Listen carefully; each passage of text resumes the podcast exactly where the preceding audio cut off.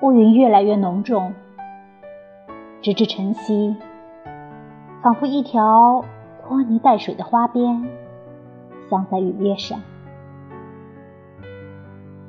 一个小女孩站在窗口，沉静的，像是一道彩虹，横挂在平息下来的暴风雨的大门口。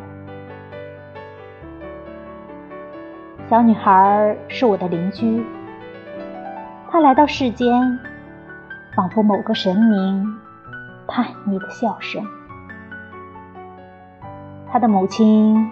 愤愤地说：“她是不可救药的。”她的父亲莞尔微笑，说：“她疯疯癫癫。”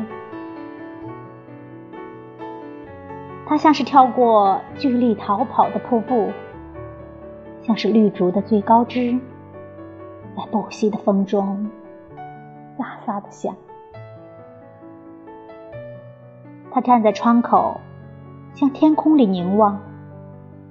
他的姐姐走过来，说：“嘿，妈妈叫你呢。”他摇摇头。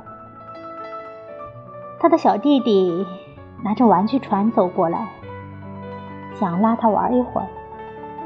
他的手从他手里挣脱出来，男孩子缠住他不放，于是他在他背上打了一下。